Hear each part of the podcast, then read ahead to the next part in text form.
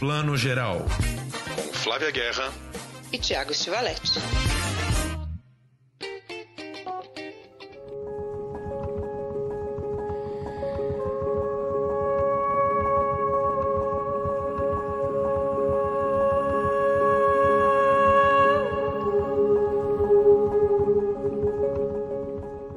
Dia, boa tarde, boa noite, você que está ouvindo o Plano Geral. Hoje a gente tem uma edição especialíssima, com convidados também especiais. Eu começo aqui dando a pauta geral desse nosso grande especial, que se chama Futuros Presentes, ou a Mostra Futuros Presentes, Cinemas Europeus, que começou no dia 3 de março e vai até o fim do mês, até dia 30, na plataforma do CineSesc. O CineSesc exibe essa programação super especial, que é uma parceria, claro, do CineSesc com a EUNIC, European Union National Institutes for Culture. É uma rede também que faz um trabalho super importante de unir, né, uma união dos institutos culturais europeus no mundo para fortalecer essa colaboração entre as instituições europeias, aumentar essa cooperação, o diálogo, a troca de ideias, abrir as janelas aí da gente para o mundo e da Europa também. Então, tem realidades culturais muito diferentes que a gente conhece melhor com o trabalho da UNIC e também a UNIC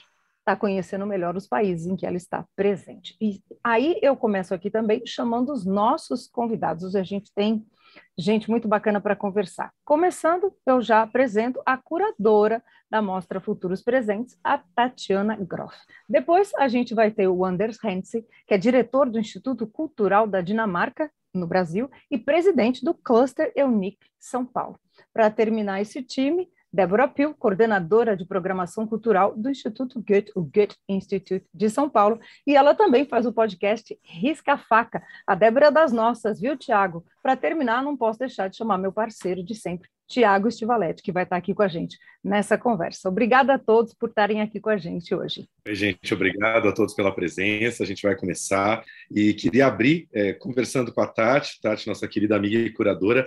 É, Tati, mostra futuros presentes, que traz aí uma, um, um painel geral de problemas e questões e conflitos que a gente vive é, meio que em toda parte do mundo, né? É, a mostra está focalizada na Europa, mas é impressionante como quase todos os assuntos nos interessam. A impressão que me dá, Tati, é que quanto mais o mundo se complica, mais essa mostra fica pertinente e atual, não é isso? Isso. Oi, Tiago. Oi, Flávia. Boa tarde. É, exatamente, essa mostra para os presentes cinemas europeus, ela já tem a intenção né, de ter esse diálogo com o Brasil. Os filmes são muito pensados numa visão panorâmica de mundo, ele atende realidade europeia, atende brasileira e atende mundial, a gente sabe disso. Mas é, cada filme é, foi pensado, desta vez, uma curadoria que é um pouco ampla, né, ela foi ampliada, eu coordeno a curadoria toda, mas é em diálogo com cada um dos institutos e cada filme a gente vai pensando, ah, por que colocar esse filme e não aquele? E é isso, né? Naquele momento, a gente fez ano passado, início de pandemia, é, início de pandemia ainda, ah, era assim, ah, bom, o que será que vai ser? Como que é? Então, vamos pensar um futuro aí que já está presente. Ah, quem sabe, né? Aquela, aquele sonho, né? Que hoje a gente vê que é uma grande ficção. Pandemia pode ser que melhore um pouco. Não, pandemia trouxe guerra, né, gente? Então, também trouxe uma programação um pouco mais dura acho que do ano passado foi uma programação relevante, é, bastante forte, mas esse ano foi uma coisa muito mais impactante, foi duro. É, a, o, o, momento do mundo é um momento duro, né? A gente não gostaria de estar falando essa palavra aqui, guerra, né?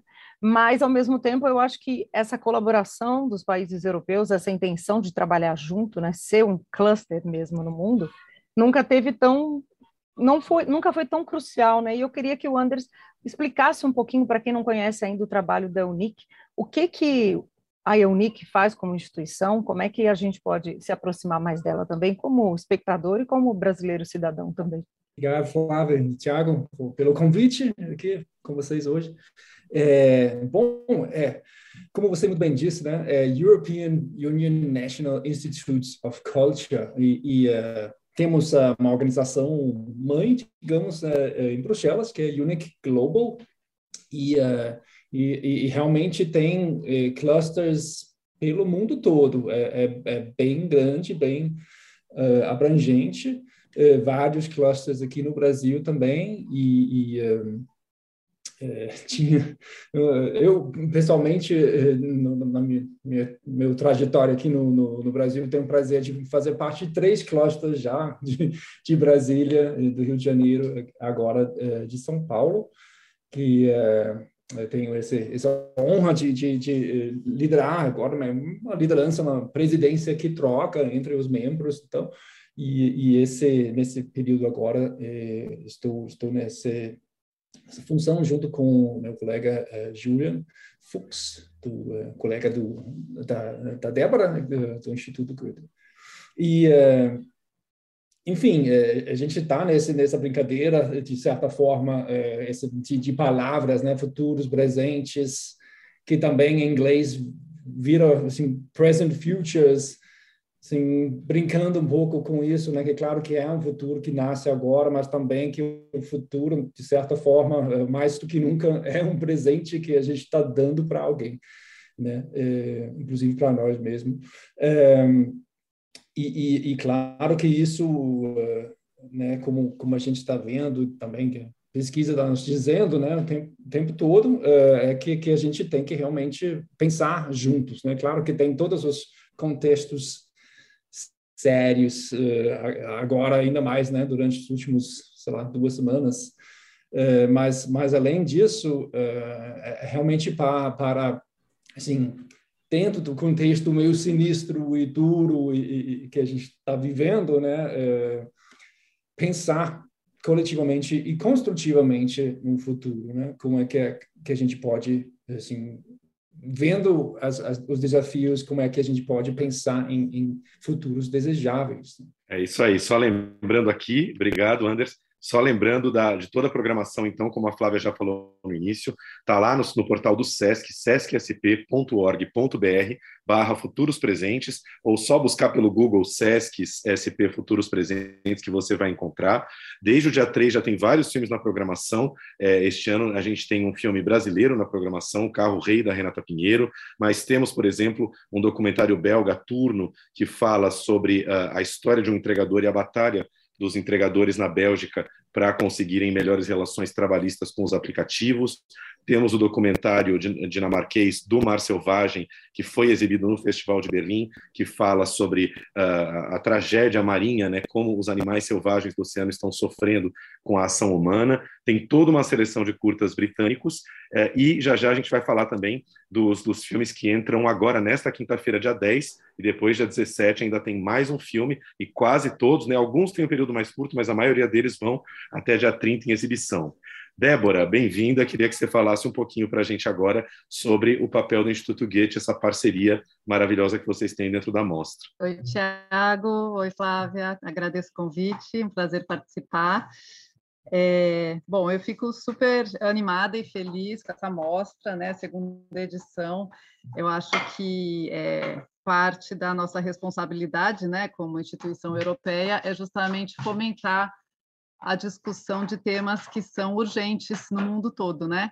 E eu, bom, já, já fazendo aqui um recorte para o filme selecionado, que fala de desmatamento, infelizmente o Brasil está com um recorde, um, um, recorde, né? Um recorde, bom, um recorde é, triste de desmatamento na Amazônia. Então, é, é, é interessante a gente poder usar a arte, né, como ferramenta de reflexão para temas tão urgentes. Então, eu fico muito feliz, apesar de lidar com temas desafiadores e difíceis, é, a gente precisa provocar a mudança de consciência das pessoas, da gente, né? Não digo dos outros, de todos nós. E usar a, a arte como essa ferramenta de transformação, para mim, é, é muito é, prazeroso e eficaz. Eu acredito nisso há, muitos, há muito tempo, né? Então, é isso. Débora está falando do, do, documentário Wood, Viagem ao Mundo da Máfia da Madeira, né? uma coprodução aí Alemanha, Áustria, Romênia, que entra agora na quinta-feira, dia 10, e que mostra muito esse, esse comércio ilegal da madeira né? em várias partes do mundo, que é uma coisa assustadora, principalmente no Brasil. Né? Exatamente, Thiago. E o legal, eu não sei, pelo menos para mim, eu como brasileira, eu não sabia dessa relação com a Romênia, por exemplo. Coincidentemente ou não, a minha avó vem da Romênia, ela até tem uma relação afetiva, mas eu não fazia ideia de que era um lugar, é, enfim, com, com, essa realidade tão próxima do Brasil, né, em que existe também essa falta de fiscalização, né, são, são desafios realmente globais, e às vezes a gente acha, enfim, aqui, Amazônia, você vê que, né, a, e a gente pode é, ter referências e, e até se, se inspirar, né, em soluções e caminhos possíveis para lidar com esses desafios. Então, é isso. They can come in here pretty, pretty quietly, pretty subtly, and steal a couple of enormous oaks like this, and it's, it's entirely profitable for them. Nobody does anything to stop this. Nobody went to jail. É isso mesmo. Que tem essa questão, acho muito bom isso que você trouxe, Débora, né? Porque eu, eu brinquei assim, o diretor do filme tem que fazer um dois, um três, um quatro, passar dez anos no Brasil, né? Retratando essa realidade da madeira.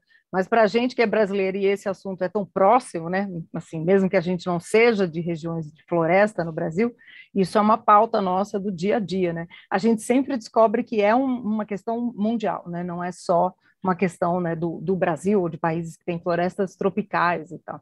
E eu queria trazer um outro filme, né? O Tiago já comentou sobre ele também, e o que é o Turno, né? O Turno que está atualmente em cartaz já, esse filme belga que fala tanto da questão do trabalho nesse mundo de plataformas, né? O capitalismo das plataformas, eu queria que vocês comentassem sobre esses grandes temas que a curadoria trouxe, viu, Tati? É, eu jogo aqui essa bola para você, que é trazer temas que são internacionais, mas que dialogam muito com o Brasil, né? A questão da madeira, do tráfico de madeira, a ecologia, o trabalho, né? O Brasil é um país em que o trabalho é uma questão muito delicada, a própria, própria questão dos mares, né? A gente tem uma costa imensa, o Anders também pode falar disso, né? Essa produção dinamarquesa que é multinacional, né? Essa produção, ela lida com vários países, né? Então, são são questões muito muito próprias do Brasil, mas também que falam aí de lugares internacionais, né? O Tati, fala um pouquinho como é que foi esse seu pensamento de unir esses temas.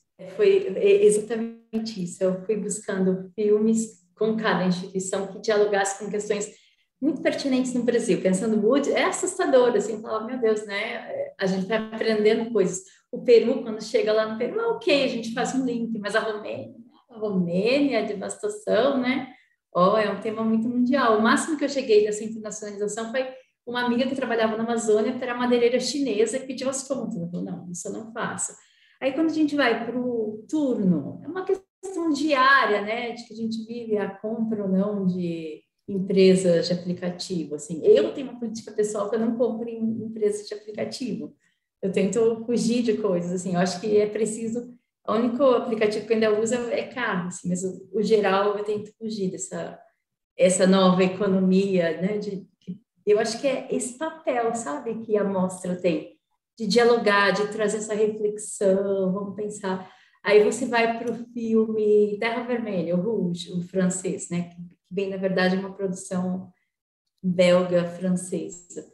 E aí é um tema que no Brasil a gente está o tempo todo lidando, né? Que é o adoecimento, esconder coisas, empresas petroquímicas que estão sujando, estão fazendo todo tipo de, né, de como diria, é, poluindo, né, tanto a natureza quanto o ser humano, né, a gente conviveu. O Brasil é o país que talvez mais use agrotóxico, né, lugares que não pode, a gente aqui come porcaria, assim. Aí falei, nossa, esse filme tem tudo a ver, né? Foi um grande debate, assim, ele vai é, até entraria como um filme, um único filme, né, como belgo-francês. Mas a gente pensou, ah, vamos, pôr também o, o Shift, que tem toda, né, que é o tudo, que tem toda essa conversa. E aí o filme dinamarquês, né, você pensa um pouco ali, aquele, aquele filme é duríssimo, é difícil, gente, é, sabe? É, eu acho que são realidades indigestas, invisíveis, mas que estão gritando aos nossos olhos. E, e, e grita, né, no cotidiano do brasileiro, não só das outras pessoas. Mas eu, eu queria um pouco voltar para o que foi pensar essa mostra, né? Porque a ideia inicial era muito mais, uh, sei lá, bonita. Ah, futuros presentes, é possível construir um algo. E de repente, a programação foi ficando duríssima. A primeira ah, tinha uma certa tranquilidade. A segunda, ela vem dura, e eu fiquei olhando para aquilo, sabe? Todo mundo estava trazendo filmes bastante complicadas, mas muito relevante. E a coisa foi fluindo, foi orgânico, aconteceu. Ah, não, melhor esse filme aqui, não, vai esse aqui, de cada país. A coisa foi andando por esse caminho. Assim. É, é, isso, vamos pensar aqui. A programação britânica, por exemplo, gostaria que daqui a pouco a Flávia falasse dela. Ela, é uma, ela fala basicamente de racismo, pobreza e invisibilidade, assim, o tempo todo, e dá uma passada por uma questão de uh, da, da, própria pandemia. A gente tem ali um filme especial que veio logo depois da, da, da programação inicial, né? Ela tinha 20 filmes, dos quais foram selecionados sete, mas aí veio o 21 filme que foi esse, que dialogava com a pandemia, mas com a finitude, né? Porque vai para além da pandemia, vem doenças, o ser humano morre, a gente tem que lidar com a finitude, que, que eu acho que é uma coisa bastante complicada nos dias de hoje, eu sempre, não sei, grande questão. Mas a programação britânica, eu, na hora de pensar ela, e dialoguei bastante com o pessoal ali do British Council, foi vamos caminhar para uma coisa que pega no Brasil, que é racismo e pobreza, nesse Brasil de 2021-22, que era esse momento de seleção. E um filme que eu acho fundamental ali é o que traz uma questão de banco de alimentos e uma fraternidade, uma troca, uma afetividade. Então, além de se oferecer comida para quem está extremamente necessitado, se oferece também um apoio de vamos segurar a onda juntos. Então, é, eu acho bem importante. E, por um acaso, tem o filme italiano, que é o Guerra e Paz, que foi assim, não, esse filme tem tudo a ver, tem que, que vai entrar agora essa semana. Daqui a pouco o Thiago fala dele um pouco, seria legal. A Flávia também. Mas, é, de repente, não, eu acho que a gente tem que falar, a gente está vivendo milhões de conflitos, né? Ah, desde sempre, né? Desde que eu me conheço por gente, sempre tem, tem muita guerra ali que está o quê? Invisível, né? Guardada, escondida, de alguma forma não é tão uh, midiática. E aí combina nesse momento, sabe? Fala, gente, que situação, né? A programação é isso, ela fala com esse hoje, muito fortemente. Vou, vou jogar um pouquinho para o Anders, aproveitar que ele também é diretor do Instituto Cultural da Dinamarca, para falar um pouquinho do, do Mar Selvagem, que acho que é um filme muito especial, que eu recomendo a todo mundo que veja na plataforma, porque não é um documentário de formato tradicional, né? não fica apenas entrevistando biólogos, especialistas marinhos. É, é um filme que joga a gente no, no, no ritmo da natureza de uma forma muito impressionante, faz a gente criar uma empatia com um mundo que, que não é o nosso, né? Nós, cidadãos urbanos. Queria que o Anderson falasse um pouquinho. Pois é, é Tiago, eu acho é, é, como filme, assim, a linguagem, filme, eu acho muito é, é muito simples, é, é, muito assim, é muito focado. É, o, o, trabalho da, do som, né, a sonorização do filme é bem incrível, assim, porque pega todo detalhe, amplia muito, assim, aumenta muito os sons dos bichos, os, pequenos sons que todo mundo, assim, ninguém liga, né? Ah, piscou o olho do, da foca, tem um som, né? É, e, e, a respiração também, no início, esses grandes, assim, abertura do filme, uma imagem só uh, do mar e o som do mar, de um, de um jeito muito presente futuro e presente. Mas, enfim, é, é, e também do lado visual, achei bem impactante o, o trabalho, assim, da fotografia, é, que é, é, bem, assim, não mexe muito, deixa todo movimento, todo movimento para os bichos ou a água, o que for que seja. É muito estático, fica aqui, pá, aí tudo se vira ali é, com o som. Eu acho essa combinação é muito. São ferramentas super simples, assim, né? Vamos colocar a câmera aqui e aí é, tratar desses sons, limpar tudo para ficar desse, desse efeito que eu acho bem. Assim, tá, fica mais, é, sei lá, até fenomenológico, assim, né? É, assim, presente mesmo. É, Aí depois fui ver que é, a diretora de fotografia, ela é, era uma antiga colega da, da minha esposa que é, é bailarina, ou era, era dançarina. Então, eu acho que talvez um, sei lá, eu estou viajando talvez, mas talvez tenha alguma coisa ali. Vamos colocar esse, esse a câmera fixa, né? E, e deixar as coisas se moverem só. É, sei lá. É, achei bem interessante. Je suis coursier. Sac Deliveroo sur le dos, j'ai livré 5347 commandes. mais j'avais aucune idée qu'un procès m'attendait. Deliveroo m'attaque en justice.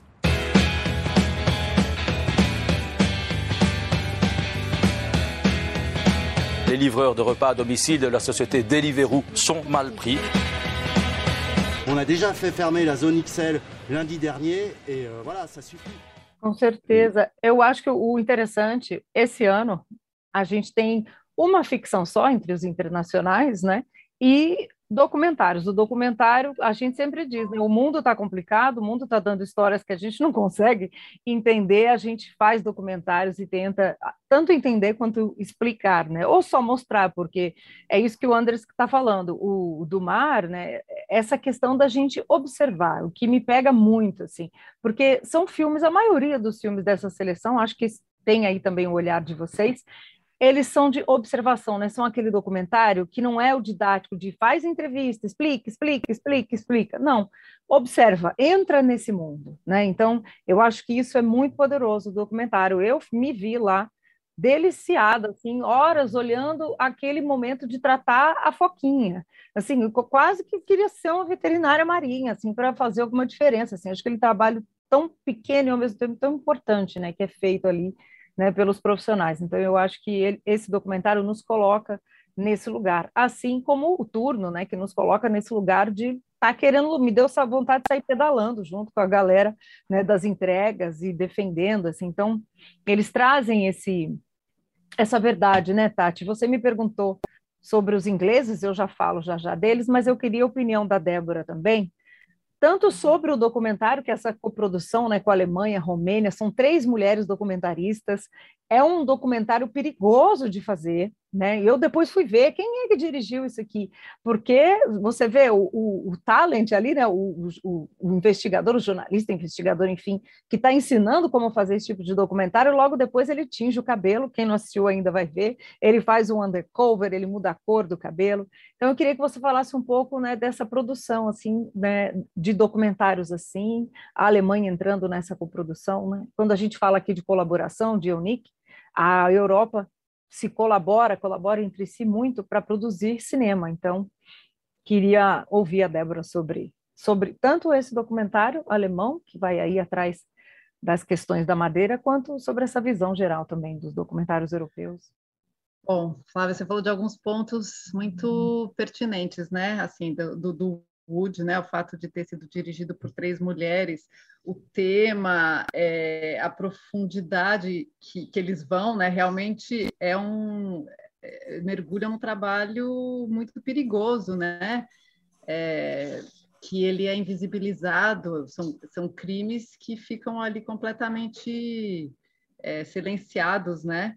E, e, de alguma forma é isso, ele aponta soluções, né? Tem, tem o aplicativo, enfim, dá, dá ali algumas pistas de como a gente pode pensar em futuros possíveis, que eu acho que aí já um gancho com o Catati falou que é muito curioso, curioso isso mesmo, que na primeira edição a gente estava muito mais sonhador, né?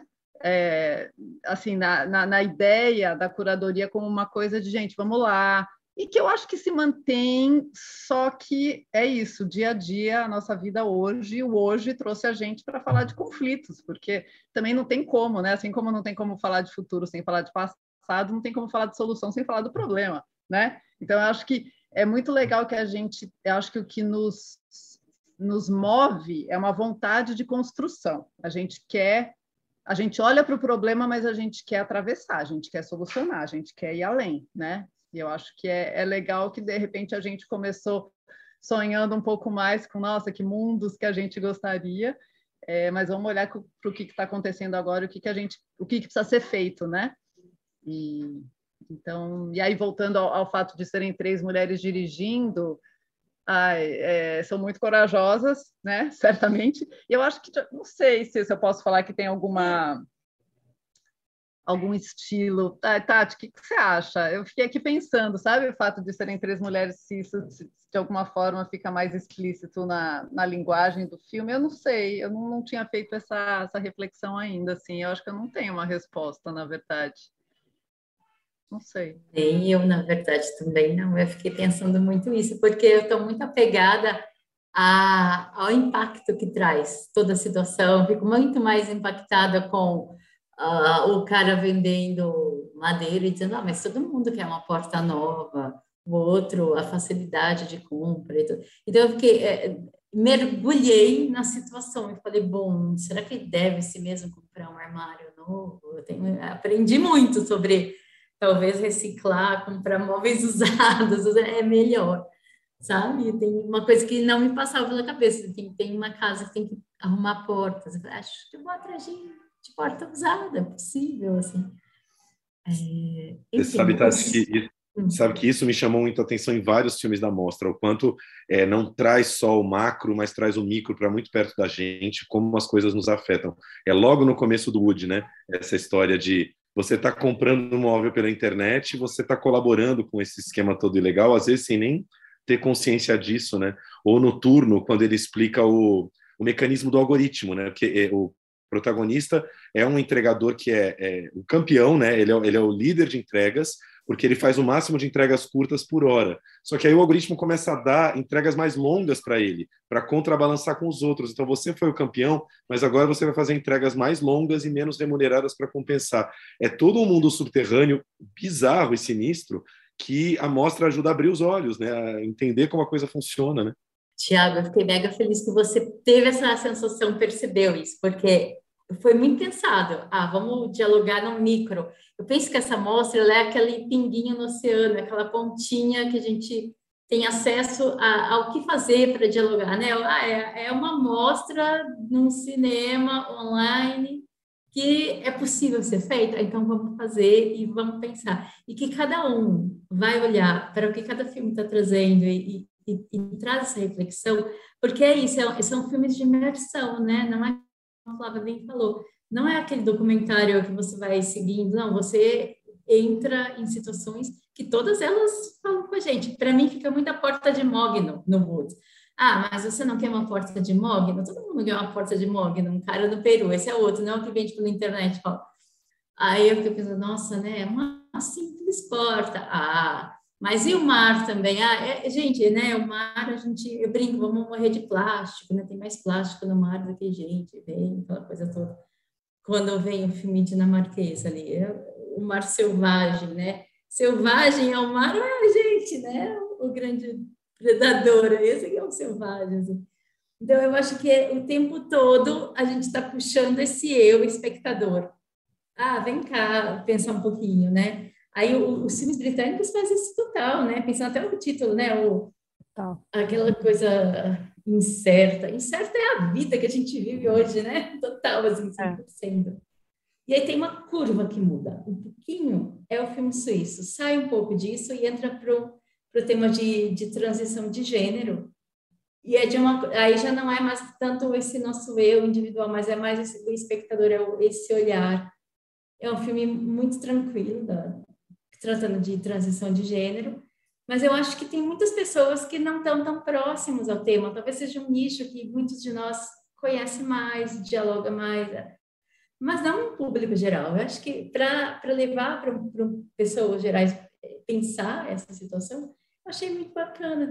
É também né, um futuro tão presente, tão, tão forte. Assim. Mas é um menos denso, como filme. É uma história mais tranquila. Você termina ele respirando, ah, ok, não caiu. Mas talvez se fosse um filme brasileiro, a gente já está encarando situações limite que esse filme não traz. Porque a Suíça também é uma boa coisa para pensar. Ah, será que essa mesma situação no Brasil ia ser outra situação? Não, talvez, né? É Mas isso. esse de todos os filmes é o futuro presente que a gente quer, né? Esse é o futuro presente positivo que venha mais, né? A identidade é. de gênero. Quase todos os outros são catastróficos, a gente quer mudar a situação, mas esse a gente quer o futuro presente mesmo. Com certeza. Sabe que a Tati comentou sobre os britânicos? A própria seleção britânica eu acho muito corajosa e também o projeto de onde ela nasce é muito corajoso, que é o Uncertain Kingdom, que é esse reino incerto, com todas essas questões que fazem com que a gente aqui brasileiro repense o que é o Reino Unido, né? A gente em geral tem uma ideia, o espectador brasileiro, de uma Europa ainda romântica, né? A gente já tem muito mais acesso à informação hoje em dia, mas existe sempre um romantismo quando a gente pensa sobre o quanto a Europa é organizada, o Reino Unido é um reino perfeito. Existe quase um estereótipo, né, de cinema do Reino Unido, aquela coisa filme de época, grandes dramas, Shakespeare, Harry Potter, e essa seleção ela é muito contundente, muito pé no chão, né? Muito qual é o Reino Unido de fato, qual é a vida das pessoas, né? Então tem lá a questão da imigração, o que é de fato ser britânico, né? Hoje em dia a gente pode até perguntar o, o, Anders, que é da Dinamarca, que é um país que eu vejo cada vez mais aberto, né, a refugiados, a outras comunidades de fora, né? O documentário que concorre ao Oscar esse ano, o Flea, é lindíssimo, né? É um filme lindo que fala, né? De, que tem essa questão em pauta também, que é o, o, quanto o que é ser britânico, o que é ser europeu hoje em dia, né? A gente fala tanto de cidadão do mundo e tá lá, né? O, o terra, terra, a terra natal, né? Do, do Reino Unido, qual é essa? Quem nasceu na Jamaica, viveu a vida inteira no Reino Unido, não é, é menos britânico que um britânico que nasceu ali. Então, assim, que é o Motherland, né? Esse, esse curta me pegou muito entre outros, né, o, o, tem um que se chama verisimilitude, né, que é a verossimilhança, que fala das questões das pessoas que são portadoras de deficiência, né, até onde a gente invisibiliza, né, a gente não olha, a gente não reconhece, a gente não legitima, nem quando a questão é arte, né, quanto mais o mercado de trabalho mais né, duro ali da indústria, do comércio. Então, assim, eu acho que tem muitas questões. O pavement, que é esse morador em situação de rua que vai se né, mimetizando com a calçada em que ele está, de tão invisível que ele é. Então, essas questões de invisibilidade, eu acho que elas pegaram muito forte nessa seleção britânica, mas eu acho que ela, ela diz respeito à Europa toda e também esses temas dizem respeito ao Brasil. Anders, você, como eu falei que é dinamarquês, queria que você falasse um pouco sobre essa questão também dos documentários dinamarqueses que esse ano esse, o Flea é uma coisa linda demais, né? De romper essa barreira, está em três categorias: animação, filme estrangeiro com muito orgulho e também documentário, né? Pois é. é, infelizmente eu ainda não assisti o Flea, é, preciso tem que assistir. assistir. Tem que assistir, vai assistir, uma hora. É, é o quanto antes.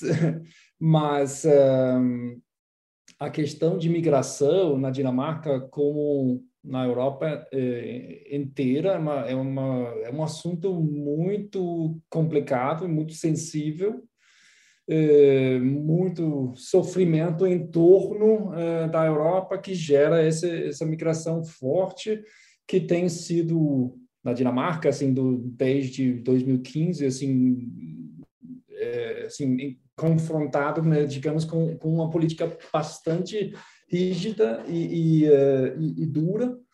E uh, agora, né, agora mesmo, assim, eh, com a, a, a guerra na, na Ucrânia, uh, o país está se abrindo, né? vem cá, a gente vai dar apoio para vocês. E aí, tem todos os refugiados da, da Síria. Então, e aí? E a gente? A gente foi bombardeado por anos, assim, a gente passou, assim, no mar Mediterrâneo em barcos e perdemos uh, famílias inteiras e tal. E, e, agora, vocês, sabe? Então, tá, tá, tá sendo discutido muito uh, esses dias mesmo. Uh, será que tem um certo racismo por aí? Né? É, é, diferente porque são europeus e um, e um povo irmão, digamos, ou, mas será que isso isso é válido, sabe? Isso faz sentido? Isso é é, é um insulto, é, né? Tem tem muitas uh, muitas coisas lá, uh, mesmo assim querendo ajudar esse povo que super, super precisa, mas precisam mais dos sírios. É, é, é, complicado e, e, e, e dói. assim, é, é, é muito é, sofrido.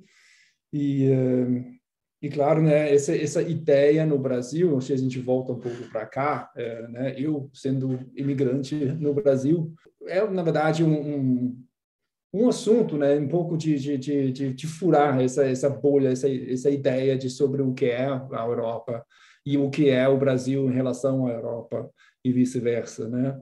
Isso eu acho que é um dos é, é, principais assim é, papéis, na verdade, é, não só do, do cada instituto, mas também da Unic, né? Trabalhar isso, né? Esses é, espelhos interculturais, né? Assim, para você se ver melhor, é melhor vir num, olhar no espelho, né? Então, a gente se vendo nessas perspectivas de fora, é, dá para pelo menos é, ver de um outro jeito, né? Talvez às vezes ver alguns ângulos cegos e, e no, no meu ver, né, nossa experiência, né, trabalhando principalmente nesse diálogo intercultural Dinamarca e Brasil, né, eu acho que esse essa troca, uh, esse esse espelho intercultural é muito uh, muito eficiente né, para mostrar uh, esses esses ângulos cegos, né? Assim, nossa, equidade de gênero nos países nórdicos, na Dinamarca é uma coisa e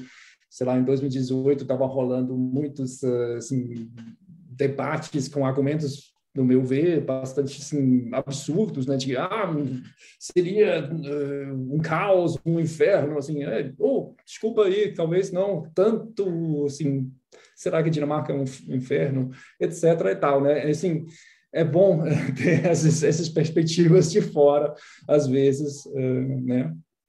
Você sabe que ouvindo você falar, Anderson, é, essa coisa de a ideia de Europa, a ideia de Europa que nós temos no Brasil, que é uma ideia, como todas as ideias, que mudam o tempo todo, que mudam ao longo das décadas. Né? O que a gente pensava da Europa e nos anos 90 é totalmente diferente do que a gente pensa hoje. O que os filmes da mostra me trazem é: existem muitos problemas num certo mundo global que, que atingem quase todos os lugares do planeta hoje, que nós vivemos de uma forma parecida.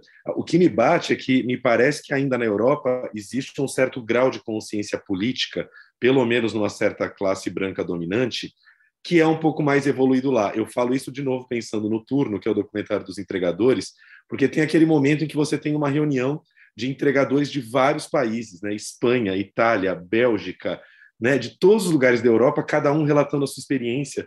E na hora eu pensei, meu Deus, imagina se isso acontecesse no Brasil, né? Você tem uma reunião de entregadores mais ou menos sindicalizados de São Paulo, Rio, Minas, Ceará, Bahia.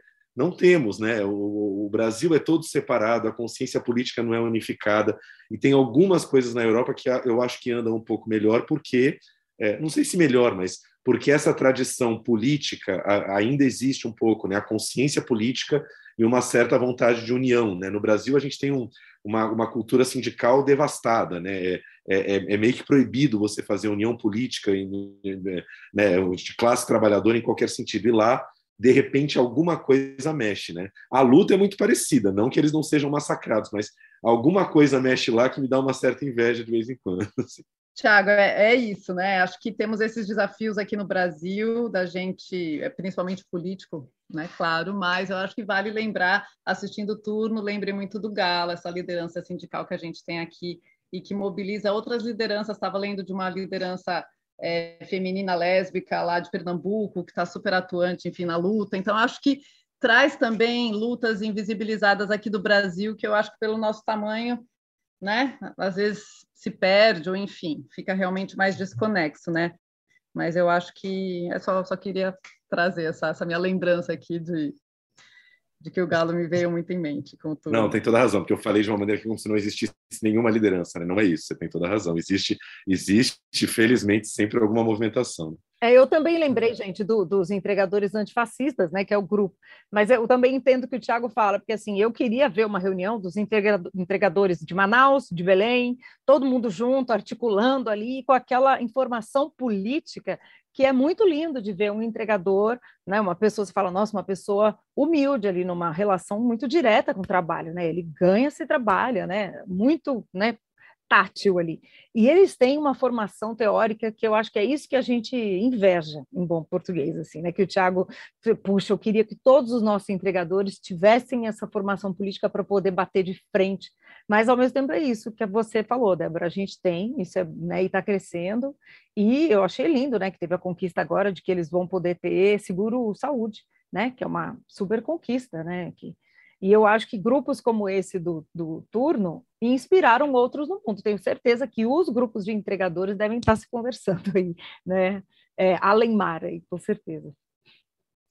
É um bom exemplo isso é, dos, dos, aplicativos, assim, né? É, que, que, é, na verdade, é, é, é transnacional, né? É, todo mundo está lidando com isso. Inclusive, um caso interessante é que Uber é proibido na Dinamarca é interessante, né, nesse, nesse contexto, que eles estão, assim, eu acho que o Uber na Dinamarca estava, assim, basicamente não querendo pagar os impostos é, como uma empresa de táxi. Aí estavam fazendo uns argumentos, não, mas não é táxi, é transporte de, de, de bolsas acompanhados por pessoas, uma, uma coisa bem estranha, assim. Ah, ok. Uh, mas, enfim, uh, e, e, tem, numa, num país como Dinamarca, que tem um grande sistema né, de, segurança social e tal, né, você paga bastante imposto, mas também recebe bastante serviço e, e possibilidades, né? E aí não bateu, não, não uh, uh, as autoridades dinamarquesas uh, não aceitou e, e, e, foi isso. Não pode operar na Dinamarca ainda é assim. Isso aí. Não interessa se o mundo inteiro usa, né? Aqui as regras são outras. É, é mas as condições né, de trabalho trabalhistas são tão diferentes e se você, e como eles são transnacionais, né, eles querem do mesmo jeito no mundo todo. E aí tem lugares onde, olha, aquilo não funciona aqui, me desculpa aí, é, né?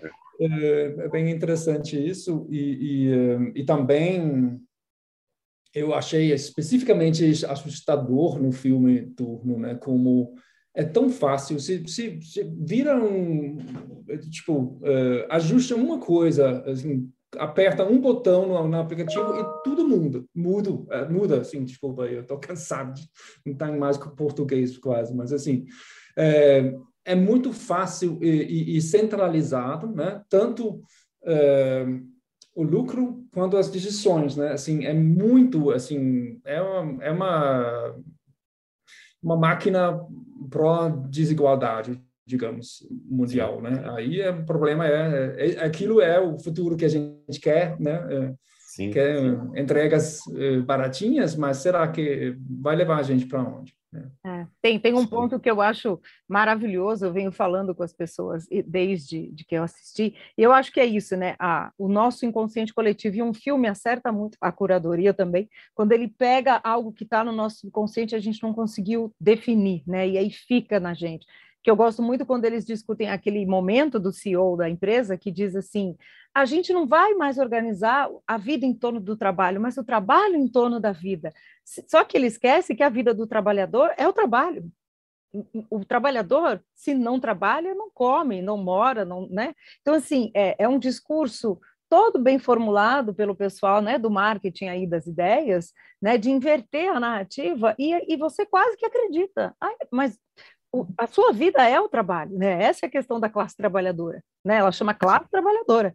Então, eu acho muito interessante como ele conseguiu né, desenhar para a gente essa discussão que a gente muitas vezes não consegue pegar na mão, né? Às vezes é ficar só no impalpável, essa ideia do capitalismo de plataformas e é muito, para mim foi muito interessante ver um filme como esse. Não, e só lembrando um outro detalhe que tem no turno que eu achei fantástico, tem aquela comissão especial do trabalho na Bélgica, né, de especialistas em trabalho que vão analisar se o trabalho deles é de freelancer ou de trabalhador contratado, e uma das coisas que eles concluem claramente é que um trabalho que controla o, o, o, o trabalhador por GPS, como é o caso dos aplicativos, já é uma relação abusiva, né? Eles chegam a essa conclusão.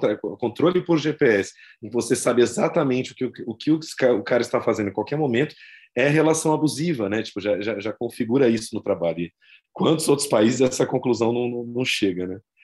Ça va toujours dans le sens de Deliveroo.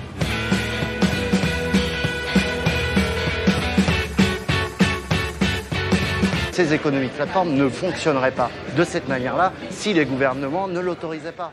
Tem um filme aqui, gente, que a gente não comentou ainda muito, mas que eu acho ele muito relevante. A Tati já, já levantou essa bola aqui, que é justamente nesse momento do mundo em que a gente está. A gente não queria usar essa palavra aqui, mas estamos né, com uma guerra aí ocorrendo. E a gente tem o Guerra e Paz, que mostra justamente como é que o mundo, né? Ele é dirigido pela Martina Parente e o Máximo Danolfi, que são dois documentaristas aí super experientes italianos e mostra como que ao longo da história a gente retratou a guerra, né? Que a gente adora, a gente tem esse fascínio pelos conflitos, é ótimo, gostamos de drama e tem coisa mais dramática que um conflito, uma guerra, mas ao mesmo tempo o quanto a gente não retrata os momentos de paz, né? O quanto a gente talvez desvalorize conquistas muito importantes que é a paz, né? Com uma conquista. estão, nesse momento, nada mais atual, infelizmente, nada mais atual. Tati, eu queria que você falasse um pouco da escolha desse filme, como é que ele entrou aí para o line-up, infelizmente, profeticamente, ou não, né? Ou felizmente, porque faz a gente refletir sobre isso. Na verdade, ele, ele era uma reflexão, tipo, ah, tá rolando muita guerra, tá tendo muito conflito sério, e de alguma forma a gente tem caminhado a violências. E se pensava na época coisas que já, já tinham, né? Guerras, ah, a gente pensa ali a Síria, a gente pensa que conflitos nossos que colado, né? Toda a questão da Venezuela que tem tido confronto. Então foi que foi se pensando, assim, ah, hoje, hoje está rolando, sempre tem guerra, tá sempre tendo guerra aqui a colar. E não, na, ali, isso, gente, foi no máximo seis meses atrás que começou a pensar nesse filme. E ele, várias vezes, ah, acho que vale a pena, assim, assim ah, mas não está muito fora. Muitas vezes eu pensei muito, ah, não está muito fora pensar de guerra, mas guerra, futuro, estar presentes, né? Ele falava, não, eu acho que guerra é, é factível, é algo que está agora, assim. E foi vindo, e ele, ele foi se fortalecendo ao longo dos meses. Havia dúvida, ah, vai entrar de filme ou não? Chegou um momento que falou, não, tem que ser o Guerra e Paz. Antes de qualquer luz amarela de, ah, vai ter confronto Rússia Ucrânia, ah, é guerra, sabe, Rússia Ucrânia. Foi, foi antes disso, assim. E, de repente, quando começou, eu falei, gente, o filme Guerra e Paz vai ter que estar, assim, super trabalhado. E eu acho que é pensar a guerra a partir do cinema, isso, isso me chamou muita atenção. Porque eu já vi vários documentários de época, assim, de, de guerra, mas, ah, não, não ficção não, né, os documentários, grandes diretores, a gente sabe, já fez documentário, eu estava pensando, ah, acho que tem que se falar disso, e esse filme é um filme de arquivo que também me questionava, será que faz sentido trazer um filme de arquivo nessa mostra? Não, vamos, vamos com ele, sim. Foi assim, aconteceu e ele, de repente, está ali encaixando, infelizmente, em perfeição, né? Nessun ferito, ok? Stanno tutti bene.